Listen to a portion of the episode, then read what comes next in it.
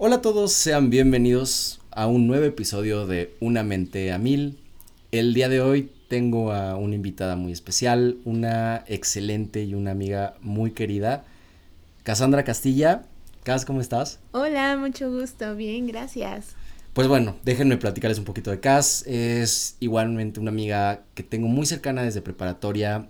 Ella estudió la carrera de química farmacéutico-biológica y pues el día de hoy tiene su propia empresa. Es algo que me emociona mucho porque a, pesar de que es una amiga muy cercana, siempre he visto como el desarrollo emprendedor algo fascinante. A mí me gusta. Realmente no es como que yo tenga algo similar, pero casi al ver lo que tú lo has hecho, realmente sin que tengas una carrera empresarial, ¿no? Enfocada como administración o algo por esa misma línea, pues bueno, tú decidiste sacar tu propia línea de productos, tu propia línea de, servicio y, el día de hoy tienes una marca.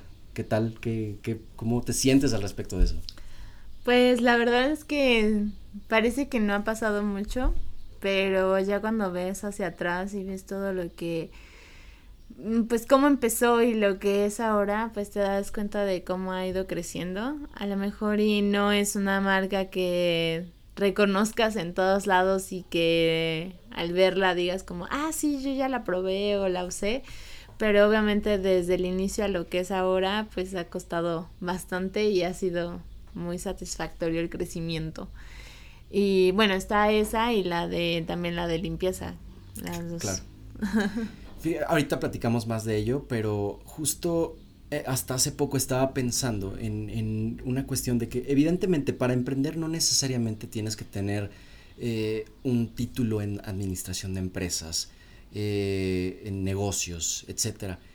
Porque, pues bueno, creo que no sé qué tan presente está en, en nuestra generación este cliché de estudiar una carrera de negocios para dedicarte tal cual a administrar un negocio.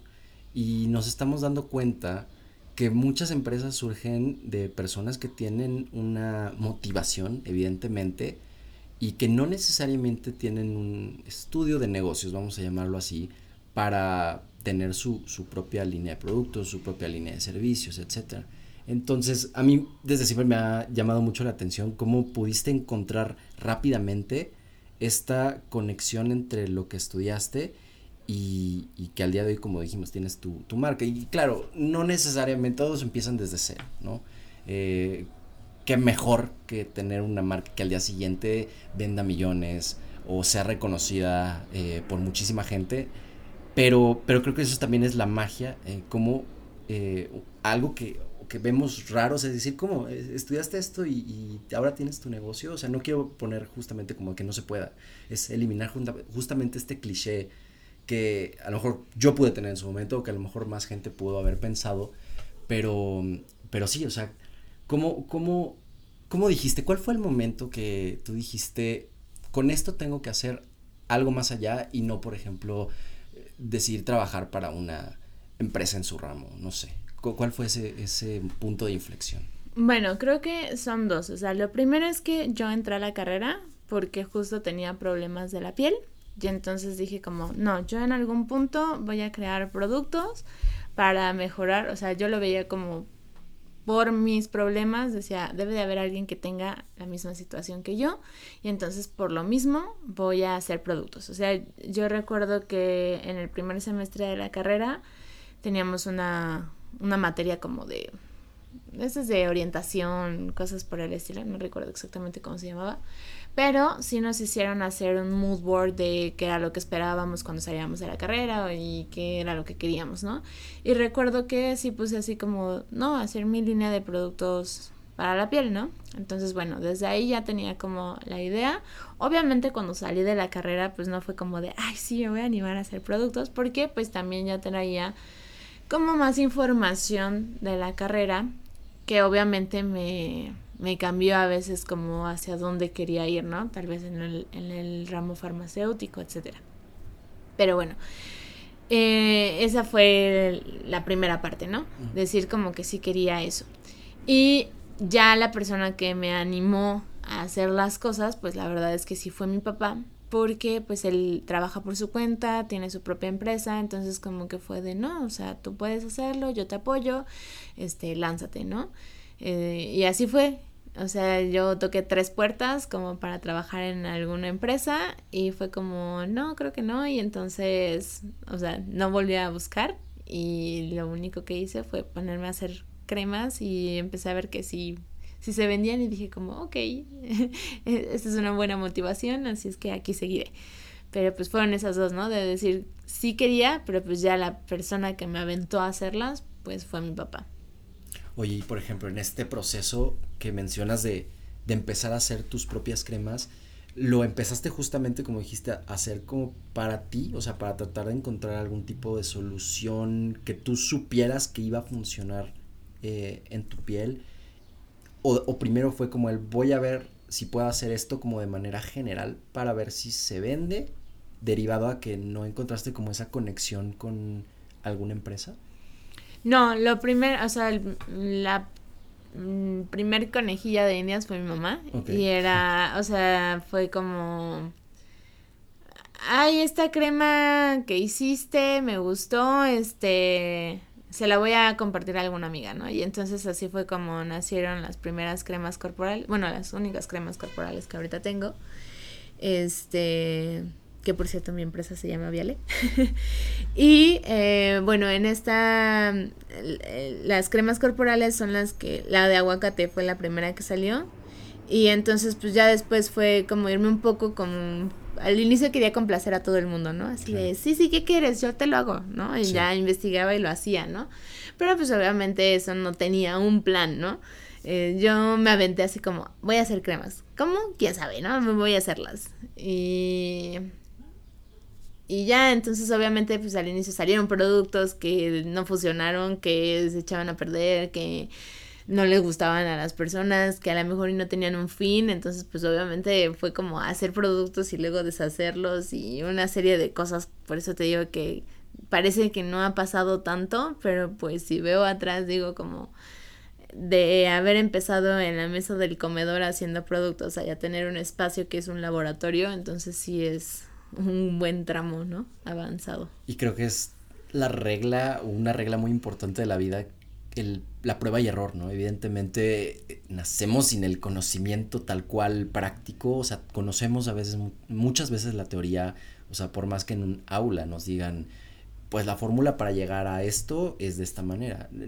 Quizá no necesariamente, te da buena base, sí, pero no necesariamente. Al final buscas una diferenciación y, y al tú encontrar justamente errores en tus primeros procesos, que son errores necesarios para llegar a, a lo que tienes hoy por hoy, que por cierto hacemos un paréntesis, este podcast está patrocinado voluntariamente por Viale, así que este hablaremos un poquito más de, ello más adelante para que te puedan encontrar y para que puedan probar lo que tienes. Pero sí, eh, creo que esta naturaleza en el sentido de encontrar la, eh, la, no la perfección, pero sí algo que se acerque lo más posible a lo que estás buscando, es a raíz de, errores y de errores y errores. Y no me dejarás mentir, quizá a la fecha encuentras cómo mejorar tus productos. Encuentras una nueva fórmula, una nueva metodología para decir, mira, esto me servía antes muy bien, ahora me sirve mejor. Sí, así es, o sea, todo es un cambio constante y me quiero regresar un poquito a la parte anterior, la que mencionabas como de los caminos que tomas al momento de la escuela, de decir como no estudié eso y entonces no puedo hacer otra cosa, ¿no? Este, tal vez me linchen porque pues, en una parte de mi trabajo también soy docente, pero siento que al menos que sean carreras que cuesten una vida, o sea, por ejemplo, pues, no, no voy a decir lo mismo de un doctor o de alguien que desarrolle el medicamento ya como tal, ¿no? Eh, o alguna otra profesión que pues por el momento estoy omitiendo. Pero creo que eh, lo que nos enseña la escuela es más que nada a razonar, a tratar de solucionar los problemas y a organizar nuestro tiempo para poder lograrlo. Creo que es de los de las principales cosas que logra la escuela, Y desgraciadamente nos orientan como de, no, es que lo que aprendiste en la escuela es eh, ley y si no lo sabes no vas a ser nadie en tu vida, ¿no? Y yo lo veo, o sea, con compañeros que estudiamos exactamente lo mismo, al día de hoy hay cosas que no tengo ni idea de cómo se hacen porque toda esa práctica la adquirieron cuando ya ellos empezaron a trabajar y se especializaron en un área. Por lo igual que ellos, o sea, a lo mejor y llevaron Cosme, ¿no? Pero no pueden hacer una crema porque pues es en lo que yo me he especializado a lo largo del tiempo, ¿no? Y creo que va para cualquiera, o sea, el hecho de haber estudiado una carrera no te encasilla que en toda tu vida tengas que hacer eso y puedes reiniciar, retomar, ok, no te vas a poner a estudiar otra carrera, pero afortunadamente una de las cosas buenas que nos dejó la pandemia fue tantos cursos en línea que te puedes inscribir y, ok, no vas a tener un grado en marketing digital, ¿no? Pero sí te puedes aventar un diplomado para saber hacer lo que tú necesitas hacer para lograr tu objetivo.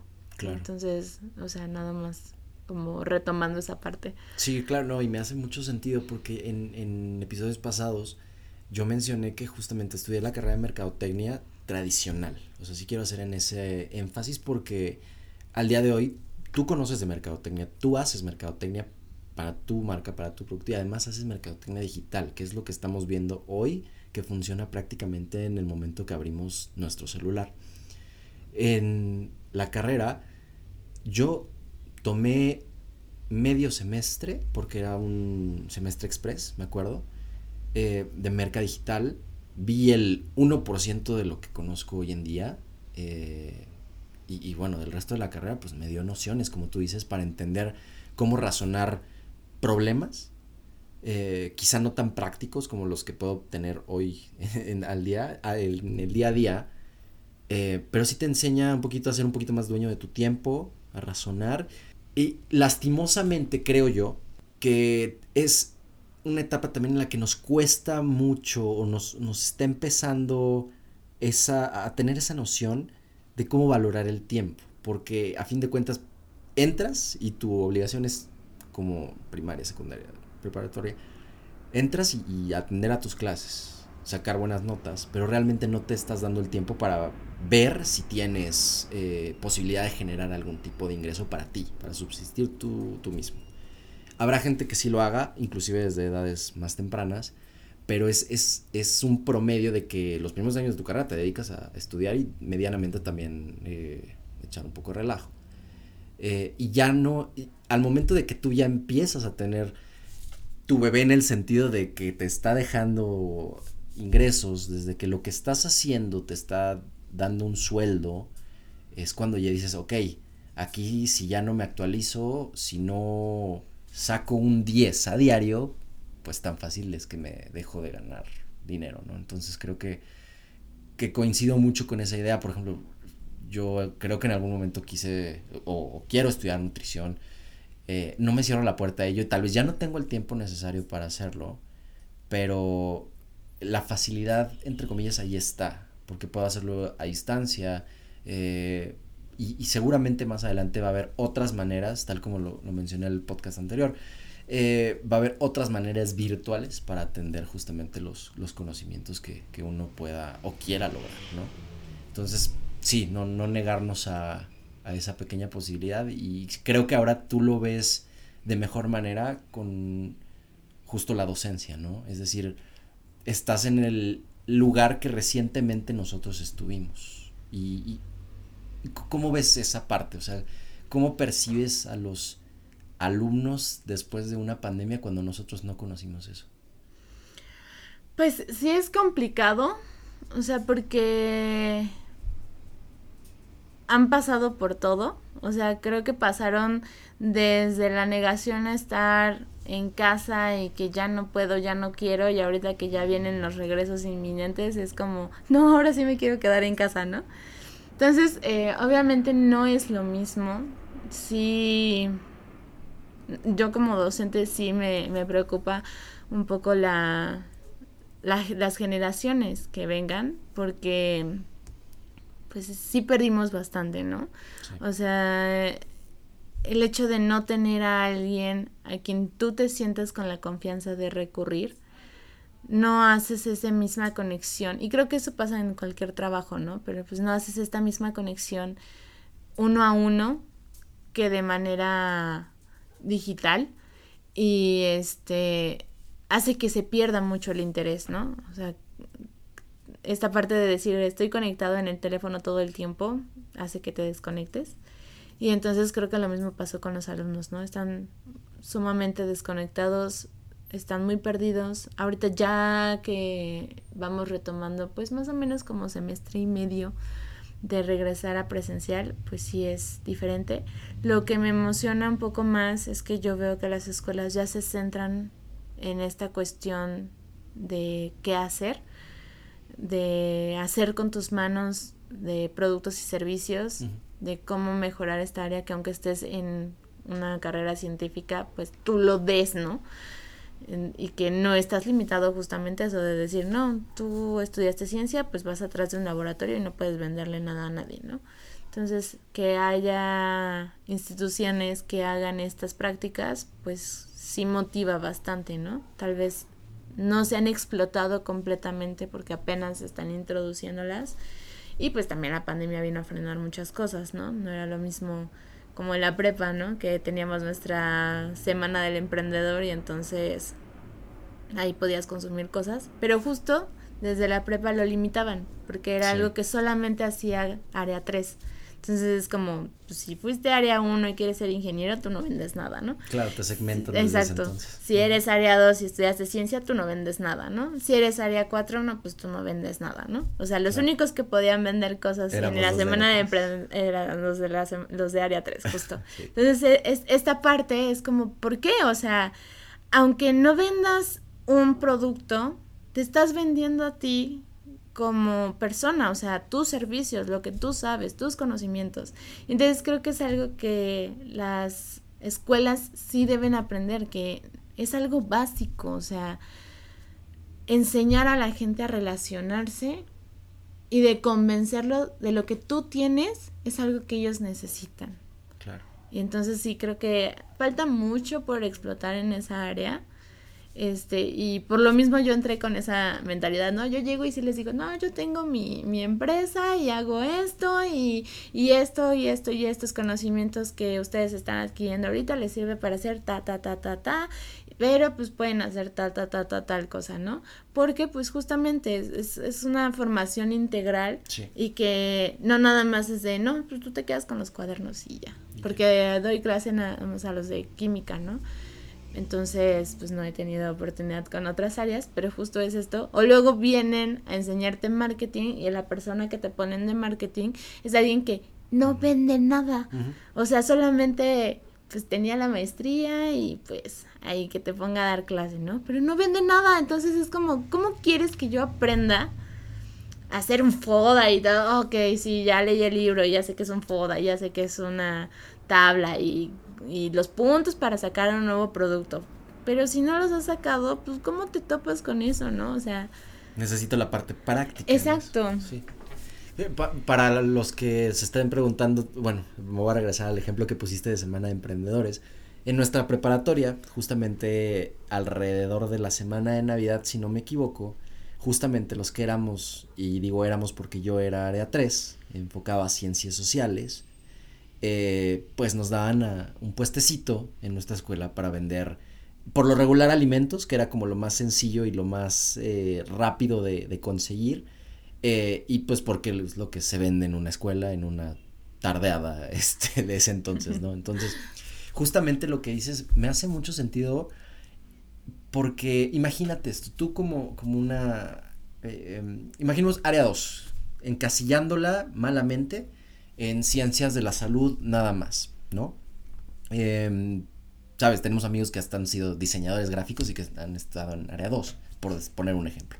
Pero, eh, en este caso, imagínate, tú tienes el know-how, eh, la teoría, la el momento para experimentar con sustancias que te permiten crear algo. O sea, tienes el conocimiento de la materia prima para crear algo. Mismo caso que a lo mejor un ingeniero. O sea, los, los ingenieros los, eh, tienen el conocimiento para decir, ok, si hay que hacer de esta manera algo, para que no se me caiga. Eh, poniendo ejemplos muy, muy sencillos. Eh, y por otro lado, estamos los de Ariates que sí sabemos administrar un negocio, entre comillas, o sabemos hacer contabilidad. Ajá, pero pues cómo, cuál es la manufactura de tu producto, ¿no? Y, y, creo que sí me hace mucho sentido. En este caso es como ustedes que tienen el know-how, vendan algo precisamente. Nosotros en teoría pues llevamos la parte de, pues, si quieres verlo así, de Excel. O sea, no digo que, que, que no, o sea, cada quien puede crear, maquilar lo que, lo que uno desee. Pero poniéndolo en ese ejemplo es como de por qué limitarnos solamente a que los de ciencias sociales lo hagan. O justamente, ok, eh, no lo vas a vender tú porque a lo mejor alguien de marketing lo sabe hacer mejor. Haz un... Lo, hablo a nivel preparatoria porque es cuando tienes más acceso a, a, todos tus compañeros, ¿no? Por supuesto.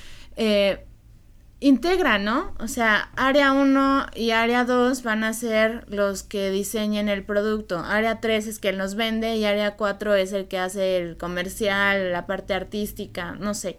O sea, a lo mejor sí estoy segmentando, pero trabajas en conjunto para diseñar y vender un producto, o sea, haces equipo con todos, todos con todo, ¿no? O sea, cada quien aporta lo suyo, pero todos tienen que vender y tienen que ponerse de acuerdo como en un proyecto de aquí está el producto, aquí está cómo se va a vender y aquí está cómo que a quién se lo queremos vender, ¿no? Y a fin de cuentas ese es el propósito de un equipo, o sea, eh, es, más efectivo tener cabezas que sean más hábiles en una habilidad que tal vez tú, y ahí dije un pleonasmo, pero es mucho mejor tener otra persona en tu equipo que tenga una habilidad muy buena en la que tal vez tú estás un poquito más flojo o floja.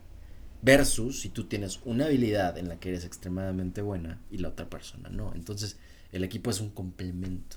No es un... O sea, ¿de qué te sirve tener eh, tres personas que están pensando en el mismo mood que tú, que tienen las mismas habilidades que tú, cuando no le puedes sacar provecho a algo que a ti te hace falta porque no podemos ser expertos en todo, ¿no? Eh, entonces sí, sí creo completamente y qué bueno que tocamos ese punto porque se me hace algo bastante interesante. Eh, por ejemplo, quiero, eh, quiero volver un poquito al tema justamente de tu empresa porque es algo que, enalteces mucho y te digo que es algo que como amigo me, me, da mucho orgullo que lo tengas. Yo, yo ya he comprado tus productos, este, hablaremos de eso un poco más adelante, pero creo que estamos en una época, y desde tiempo atrás, en el que es muy fácil entrar a redes sociales, entrar a la televisión, entrar a internet en general y buscar consejos de cómo alcanzar el éxito creando una empresa, creando tu propia marca personal. Pero tenemos esta o sea, se nos, es fácil buscar la recomendación de alguien que ya está en la cima, consolidado, eh, con ventas a mil por hora, con marca a nivel mundial, y esperamos de alguna manera que nos den ese consejo mágico para que podamos empezar desde cero. ¿Qué pasa? A mí, Diego, me, me resultaría mucho más útil y me pondría mucho más los pies en la tierra escuchar el consejo de alguien como tú, de alguien que recientemente empezó, de alguien que ya está experimentando como los justo problemas de no saber a dónde voltear, de, eh, de, de, tener estos primeros pasos tan frescos versus alguien que ya tiene, por decirlo de alguna manera, la vida un poco más hecha, que ya tiene equipos que se encargan de, de, solucionar problemas, pero en este caso tú eres la que tiene que ver todo porque, entre comillas, acabas de empezar y porque es, es un proyecto chico, es, es un proyecto que acaba de nacer. Entonces, creo yo que es mucho más valioso escuchar esos consejitos de alguien que ya tomó acción versus alguien que ya está consolidado. En tu caso, ¿cómo fue? Eh, dijiste que, tu papá te, plantó esa semillita para empezar, ¿no? Pero una vez que ya empezaste y que empezaste a perfeccionar un poquito todos eh, la manera en que estabas haciendo tus productos, te tuvieron que surgir preguntas de cómo hago esto, con quién puedo ver eh, el empaquetado, con quién puedo ver el etiquetado. esas dudas, ¿cómo, ¿cómo las fuiste solventando y quién ¿de dónde, ¿de dónde te pudiste apoyar? ¿Cuál fue tu, cuál fue tu metodología más o menos? Pues la verdad no recuerdo exactamente cómo, pero yo llegué a una concentradora eh, que se llama Victoria 147, donde sale Victoria, Ana Victoria de la de Shark, Tank. Entonces, no, exactamente no recuerdo cómo es que llegué a ese, a ese lugar, ¿no? Pero fui de las primeras generaciones en eh, tomar estos cursos. Y ahí fue donde dije como, no tenía ni idea de a qué me aventé, ¿no? O sea, te digo, yo llegué, dije voy a hacer producto y ya. Pero saber quién es mi cliente ideal, cómo le tengo que hablar, un poco de sacar costos, o sea, por eso digo que muchas veces nos dan como, ah, sí, tu FODA, ah, pues gracias por el FODA, pero pues si no sé sacar costo, ¿de qué me sirve, no? O sea, te dan tres listas y saca el precio de tu producto. Ah, pues, no, ok, lo vendo en 15 y lo, digo, me cuesta 15 y lo vendo en 16, ¿no? Pero pues ya cuando estás haciendo las cosas, pues no contemplas que en cualquier momento si necesitas rentar un lugar, si necesitas... Entonces, bueno, yo llegué ahí y me di cuenta como, pues, no, o sea, ¿qué, ¿qué estoy haciendo? O sea, esto que yo tengo creo que no tiene ni pies, ni cabeza, ni nada, ¿no? Entonces, pues fue cuando me senté y, y empecé a ver como, no, pues necesito hacer estos cambios, necesito eh, pues, ver quién es la persona a la que yo le quiero vender y pues ya fue aterrizando un poco más la idea, ¿no? De qué es lo que quería hacer y obviamente a contemplar las necesidades de ese cliente ideal, porque pues tú puedes decir, es que mi, mi producto está buenísimo, yo lo usaría todos los días, ok, tú, pero ¿y alguien más? O sea, la persona lo que se lo quieres vender es algo que necesite. Claro. Y entonces, pues bueno, todos esos puntos fueron los que tomé en cuenta con en Victoria 147.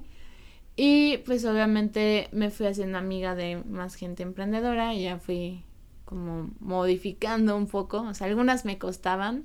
Creo que el problema con, con Viale fue ese, de que era el bebé y, y me todavía me cuesta mucho como deshacerlo completamente para construir lo que en realidad es. Lo he desmoronado unas tres veces en cuanto a qué vende y cómo se ve creo que ya en este punto ya llegué a cómo quiero que se vea y qué quiero que, que comunique. Pero sí me costó, o sea, si me fui al, al back, o sobre todo al feed de Instagram viejo, va a ser como, ¿qué es esto, no? Pero pues justo son cosas que vas aprendiendo con el tiempo, que vas modificando, vas viendo qué es lo que en realidad necesita la gente y cómo debes tú comunicarlo para venderlo.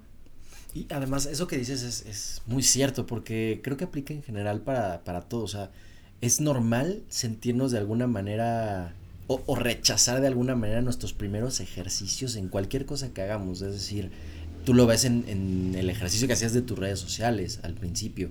Eh, un artista puede decir, oye, mis primeras ¿en qué estaba pensando? Esto evidentemente no le iba a gustar a nadie. Entonces, es, es un proceso necesario que te das cuenta, evidentemente después de, que ya pasas una curva de aprendizaje algo pronunciada, pero es un buen momento para darte cuenta de cómo has ido mejorando, cómo has ido evolucionando y cómo has ido encontrando ciertos detalles que, que tenías que, que, que pulir. Evidentemente creas un concepto, tienes un concepto de idea, porque muy difícilmente podemos plasmar lo que queremos eh, desde un jalón, desde un inicio, ¿no? Entonces, el, que sientas esos cambios, el que digas esa repulsión que sientes un poquito por ello, creo que a fin de cuentas es algo muy, muy positivo.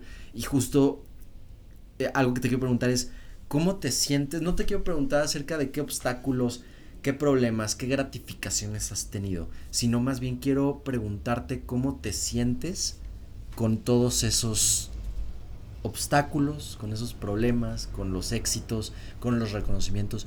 ¿Cómo, cómo te sientes? ¿Te quieres llevar a otro nivel. Evidentemente, siempre que tenemos algo más, algo nuestro, algo grande, lo queremos crecer, crecer, crecer. Pero ¿cómo te sientes con todo eso? Pues te digo, en, el momento como que dices, ay no, no he hecho nada, o sea, siempre está esa ansiedad de decir como, es que estoy viendo a alguien que a lo mejor empezó el mismo año que yo y está muchísimo más grande y pues normalmente está esta parte de, de, compararte, ¿no? Te da el famoso eh, síndrome del impostor. Exacto. Mm, pues no, no tanto el síndrome del impostor porque es como, sí lo puedo hacer. Ok. Este, pero más como el decir, ¿por qué me estoy quedando atrás, no? O sea, no tanto que no te sientas capaz de hacerlo, sino como que, dices, es que ¿por qué no? Pero, eh, pues creo que cada persona es independiente y para todo debemos de dejar de compararnos, o sea, tú tienes tu, tu línea y haz lo que sea necesario para, para irla trazando, ¿no? Este, no es el mismo camino para todos, no es un caminito ya trazado que digas como, ay, sí, aquí tomo el piso 2 y entonces ya puedo empezar a caminar, ¿no? Cada quien tiene sus cosas, cada quien tiene sus circunstancias y no sabes qué hay detrás de los demás, ¿no? Porque nadie te dice el 100% de lo que está pasando, porque pues, tendrías que vivir la vida con ellos y a lo mejor y ni siquiera viviendo la vida con ellos, ¿no? Entonces, bueno, a veces creo que eso es lo que lo que agobia decir como es que por qué no estoy creciendo y si estoy haciendo esto, esto y esto, ¿no? Pero pues ya me he empezado a relajar más en ese sentido y más a disfrutar lo que hago y decir como no importa, o sea, lo estás haciendo bien y, pues aquí vas, ¿no? Completamente. Sí. Ahora, eh, me quiero enfocar más a Viale, o sea, al, nombre de tu marca, a lo que vendes y, y, sobre todo para que la gente conozca y pueda dar una oportunidad de... Sé, sé no, no necesariamente tengo que, ser mujer para conocer toda la gama de productos de belleza, de limpieza facial, etcétera, que hay, porque es enorme y es abrumante. Eh, pero...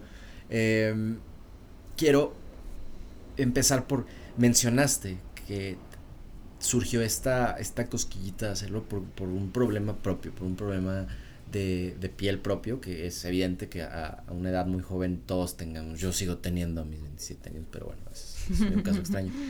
Em, pero surgió justamente porque viste un, una problemática en ti y dijiste, basta, o sea, quiero tener una manera de solucionarlo y, y de estar como en casi completo control de ello. Entonces, cuéntanos cómo, cómo nace esto, cómo, o sea, cómo nace en el sentido de ya crear la, la marca, el nombre qué es todo lo que ofreces.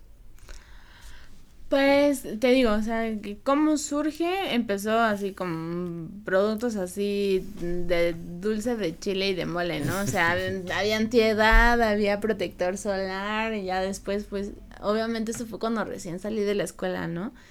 Ya después eh, tomé un máster en formulación y ya fue como un poco más centrado de las cosas. Viale existió desde el año uno que salí de la escuela.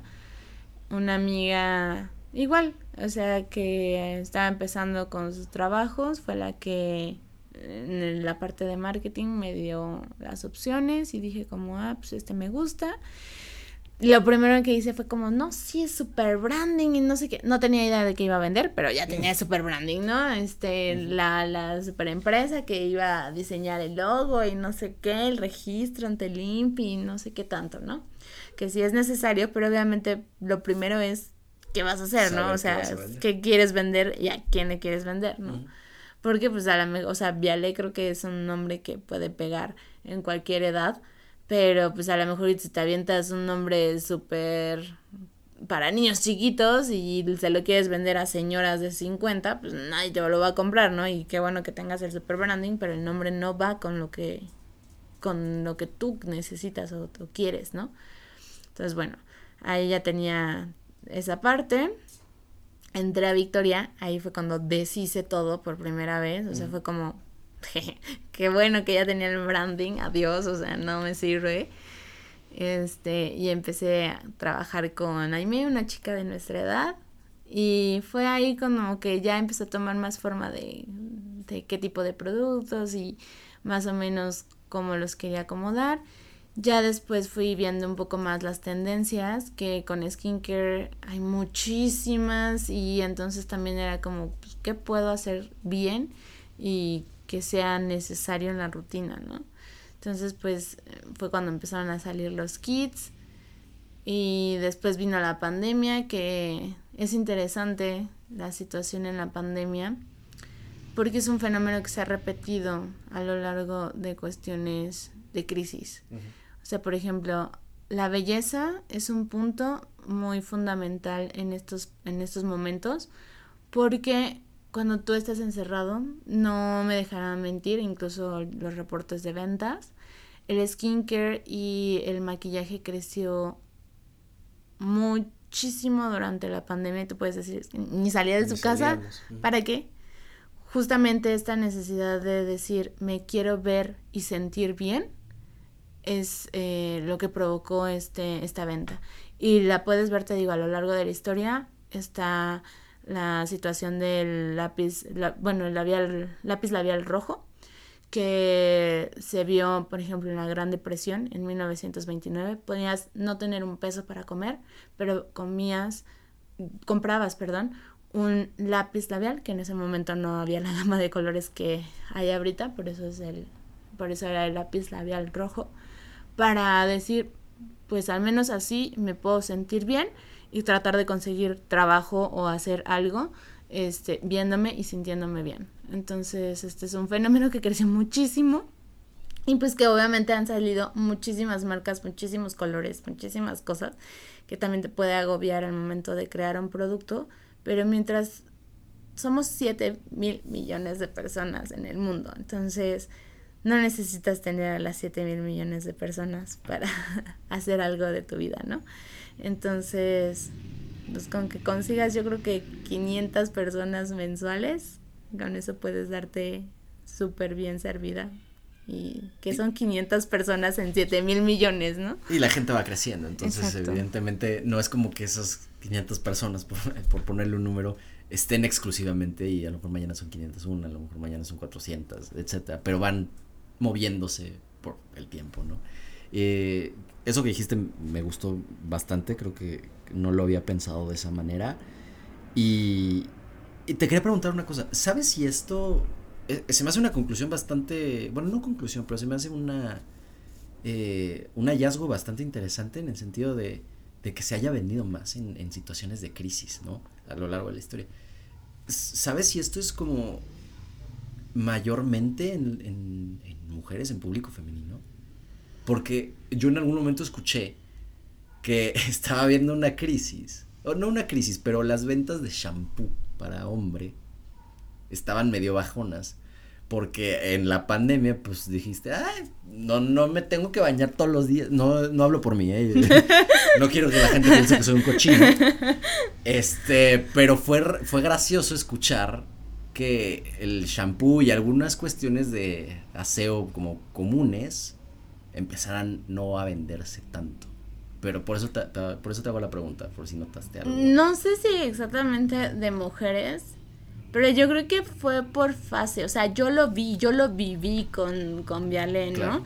O sea, cuando empezó la pandemia, bajaron las ventas horrible, ¿no? O sea, fue como de que nadie sabe qué onda, este, bueno, estoy en mi casa, me la vivo en pijama.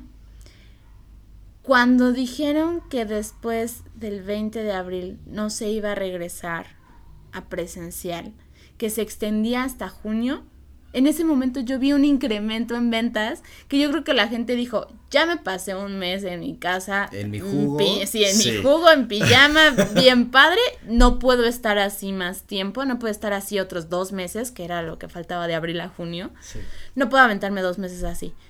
Y entonces empezó a venderse, o sea, no, no puedo hablar por las otras empresas, no, no, he visto tanto los reportes, o sea, solo sé que sí aumentó, no sé exactamente el eh, punto, pero a mí me dio mucha risa, me llamó mucho la atención que en el momento en el que salieron y dijeron, no vamos a regresar en abril, se extiende hasta junio, las ventas empezaron a, a crecer así como de, no, pues la gente dijo, ahora sí voy a hacer bien mi cuarentena, voy a hacer mi skincare, ya yo creo que hasta el ejercicio de que pues, verme, sentirme bien, ya no me la voy a pasar en pijama, etcétera, ¿no? Entonces, eh, esta cuestión del labial rojo no nada más se vio en la Gran Depresión, también se vio en la Segunda Guerra Mundial y bueno, esos son los dos grandes eventos que se han registrado. Y no tanto por cuestiones superfluas, sino pues por decir, no puedo cambiar lo que alguien más está controlando, pero pues puedo hacer algo lo que yo me haga sentir bien. Sí. Entonces, sí, ahí.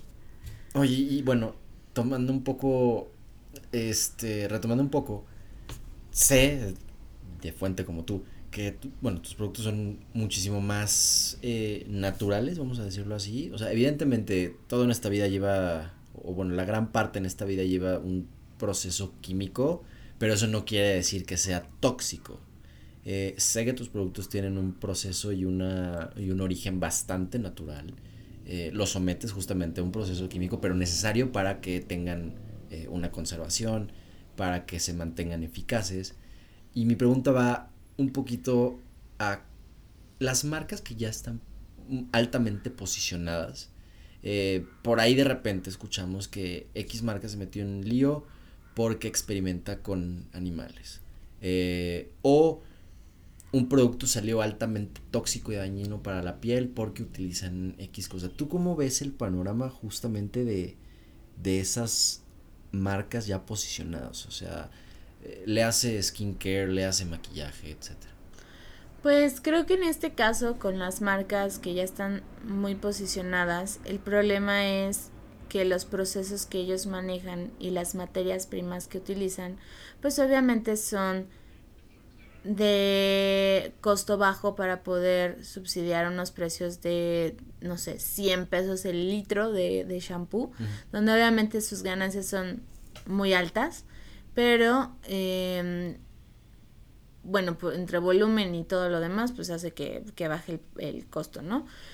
Pero eh, sí les está costando un poco de trabajo llegar a esta parte de lo que las empresas pequeñas pueden lograr, porque no es lo mismo cambiar tu proceso completo y que obviamente tú digas como marca pequeña, ¿no? Pues hoy hago el producto, te lo vendo mañana y tú ya lo empiezas a usar pasado y entonces pues en seis meses ya no lo puedes usar y listo, ¿no? En cambio, pues una empresa grande necesita buscar más eh, estabilidad en sus productos porque pues a lo mejor son productos que producen millones y quedan un poco resguardados en bodega y que no vienen tan frescos, ¿no?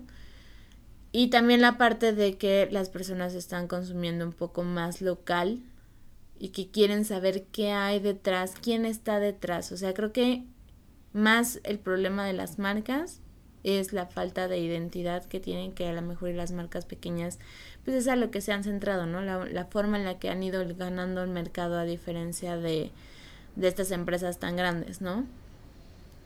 Pero en cuanto a los tipos de ingredientes que se utilizan ahí, yo tengo ahí como que... Mm, o sea, mm, no, no tanto mis dudas, sino como una controversia, porque el mercado lo ha solicitado por expertise propio. O sea, si la vecina dijo que algo que no se me olvida, ¿no? Que el gluten es malo, ¿no? Llegué a ver bombas de baño libres de gluten, cuando el problema del gluten es si tú lo consumes, tienes una reacción, o sea, tu cuerpo no metaboliza el gluten. Y entonces pues tienes ahí un problema. Pero si tocas gluten con la mano, a menos que te lo lleves a la boca, no vas a tener alguna reacción. Entonces ya este tipo de productos donde tratan de eliminar todo lo que la gente no le gusta, como que ahí es donde entró un poco en conflicto, como diciendo, pues es que... Te están vendiendo algo que no necesariamente o Te están vendiendo algo que ni siquiera necesitas y nada más porque te lo venden como libre de gluten, tú ya dices como, es ah, es que wow, y entonces pago más, ¿no? Claro. Este, y como ese, pues muchos ejemplos, no, no quiero quemar a nadie ni nada por el estilo, pero este sí, de que empiezan a satanizar ingredientes que no tienen por qué ser, que incluso, por ejemplo, en regulaciones europeas, tú no puedes poner ese tipo de leyendas en tu producto cosmético porque no son malos, o sea, son ingredientes aptos para el producto, o sea, como por ejemplo, libre de siliconas. Las siliconas se pueden utilizar en productos faciales y eh, capilares. Ok, no quieres que tu producto tenga siliconas, muy respetable, muy tu idea, no hay problema. Pero tampoco son productos satanizados que si tu producto lo trae ya, uff, no, adiós a tu pelo, ¿no? Se va a caer, o sea, o, el daño que le estás haciendo, ¿no? Entonces, bueno, o sea, entiendo la, la práctica de consumo responsable, pero también siento que debería de haber un marketing responsable. Y no nada más llegar y decir como, no, es que no lo tiene y entonces mi producto es mucho mejor que este porque no tiene eso. Luego no saben ni qué es, pero no lo tiene y por eso es mejor que el otro. Creo que yo lo, lo puedo relacionar un poquito más fácil con, como con la comida, ¿no? o como con comida y ejercicio, es decir, no necesariamente porque comas o dejes de comer esto, tiene que hacer esta reacción universal en tu cuerpo, porque no hay un estudio contundente, o a lo mejor hay un estudio contundente que te indica los efectos y los eh, las posibles adversidades de eso. Me imagino que pasa igual, o sea, no, como lo que acabas de decir, no hay un estudio contundente que el gluten en un este una bad bomb exactamente eh, te haga, te haga mal o te haga bien. A menos que te lo comas, pero eso creo que ya entra en temas de sentido común, que es el peor de los sentidos. Pero bueno, este. creo que, creo que este sí va, va por ahí y, y, nos dejamos manejar muy fácil. Y, digo nos porque yo también he estado en esa situación de que, ah, me lo venden con.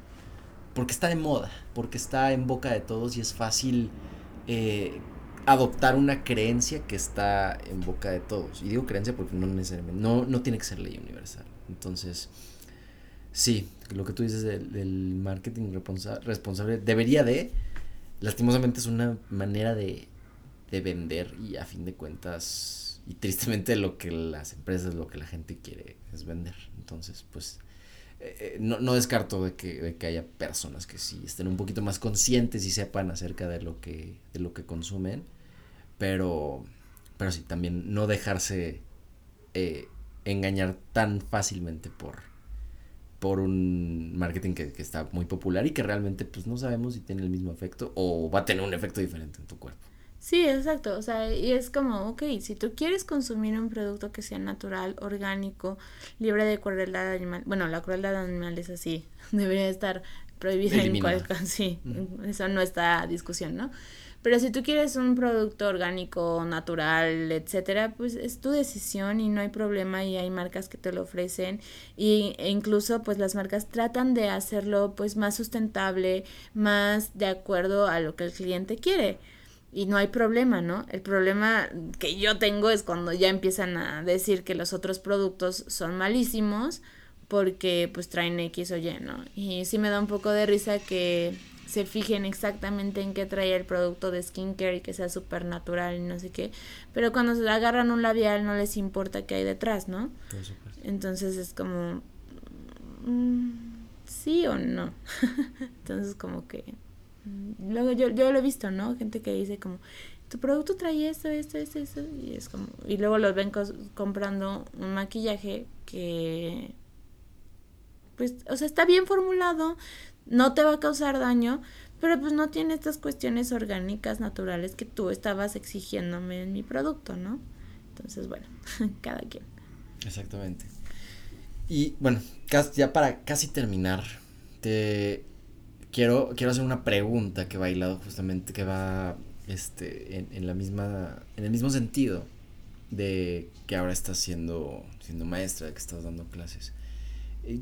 Yo siempre he visto a, a los maestros como que, que digo, wow, debes de tener una capacidad de, o un amor de, de, querer transmitir el conocimiento a gente inexperta completamente, porque puedes hablarles que tengan nociones, que, que estés como en el mismo nivel de conocimiento, que, que, que quieras ayudarlos a, a, a, estar como en esa misma línea, no sé si me entiendes, pero lo que digo es que, que padre que haya gente que quiera justo transmitir ese conocimiento a, a personas mucho más chicas. Y, y, mi pregunta va en el sentido de que, ¿cuál es esa... De, cómo, nace tu, tu deseo por hacer lo que haces, por, por querer enseñar, por querer transmitir? Pues yo al inicio quería transmitir la parte de emprendimiento, que justo era como que lo que yo decía, no, pues debería de estarme dando clases a alguien que ya haya emprendido para pues ver a qué me puedo enfrentar, ¿no? Ahorita no doy clases de emprendimiento, terminé dando clases de cosmetología y de tecnología este, farmacéutica, que están más o menos relacionadas. Pero, em, pues justo fue esto de transmitir con amor lo que hago, porque me gusta y, y me gusta motivar a alguien a, a seguir, pues no tanto mis mismos pasos, porque te digo que no están trazados, pero pues al menos que sientan una orientación y que si no te llama la cosmetología, al menos sepas que con la carrera que estás estudiando puedes hacer algo más que estar en farmacia, ¿no? O en algún laboratorio. Entonces, o sea, creo que eso fue lo, lo principal de decir me gusta. Y la verdad es que cuando estoy con mis alumnos e incluso me siento muy completa cuando me dicen, me hacen su retroalimentación y dicen que les gustó mi clase y, y cuando los vuelvo a tener el siguiente semestre en otra materia me se emocionan de tenerme, entonces creo que eso es lo que me ha motivado a seguir en, en la docencia, sobre todo pues los alumnos, ¿no? Y pues ahorita a lo mejor, y como no hay una gran diferencia de edades, pues todavía me entiendo con ellos, ¿no? Ya después no sé qué tanto, qué tanto sea, ¿no? Porque ellos siguen siendo de la misma edad siempre yo soy la que va envejeciendo. O sea, cada año me llegan los mismos chicos de la misma edad y yo pues voy voy envejeciendo cada, en cada semestre, ¿no? ¿Te ves más adelante haciéndolo? Es decir, continuar con ello. Pues si sigo con la misma línea, o sea, creo que mientras mis clases sean entretenidas y les gusten, yo sí seguiré. Ya en el momento en el que detesten mi clase, creo que es momento de parar porque ya no les estás aportando algo. Yo creo que sería más en el momento que tú dejes de disfrutarlo, ¿no?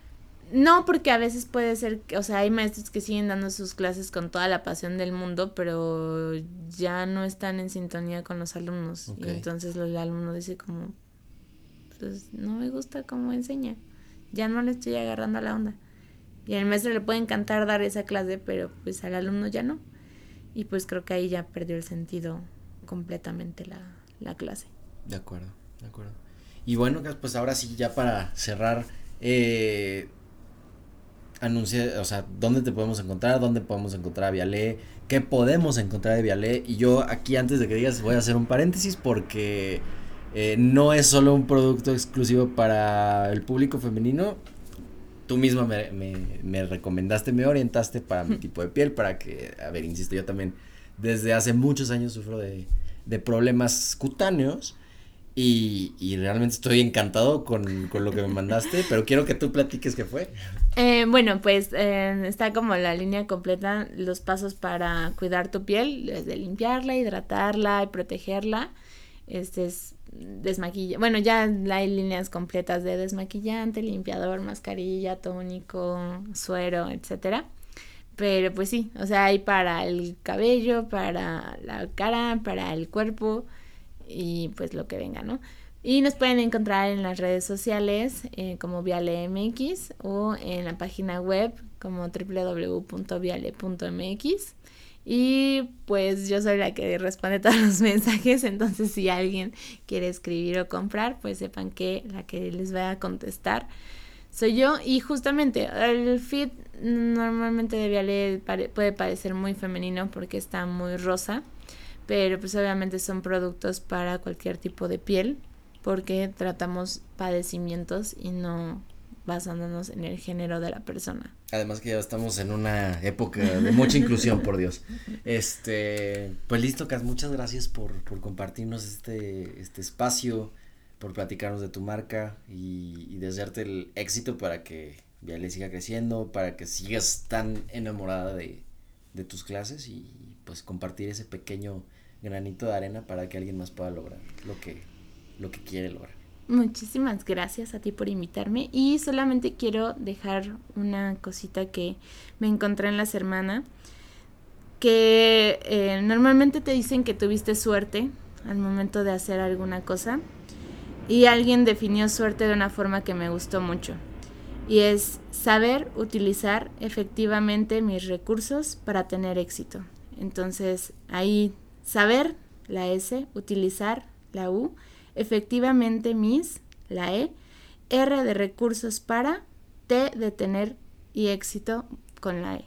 Entonces creo que eso en sí es la suerte y pues el hecho de tener los recursos que tú tienes a tu poder y transformarlo en algo que te gusta, pues es lo que lo que te lleva y que muchas veces para la gente es como, ah, tuvo suerte, pero no ven lo que hay detrás de esa suerte. Es chistoso porque alguna vez tuve, coincido completamente con lo que dices, no, no me queda ni la mayor duda. Y alguna vez tuve una discusión con una maestra definiendo si existía la suerte o no. Eh, no fue una discusión para nada calorada ni nada, pero, pero lo que sí intenté decirles como, sí existe eso, es un concepto un poco más complejo que el, ay, me salió un, un as en el blackjack, ¿no? Puedo decir algo, pero, pero creo que va muy encaminado allí. Y pues bueno, ya lo tienen.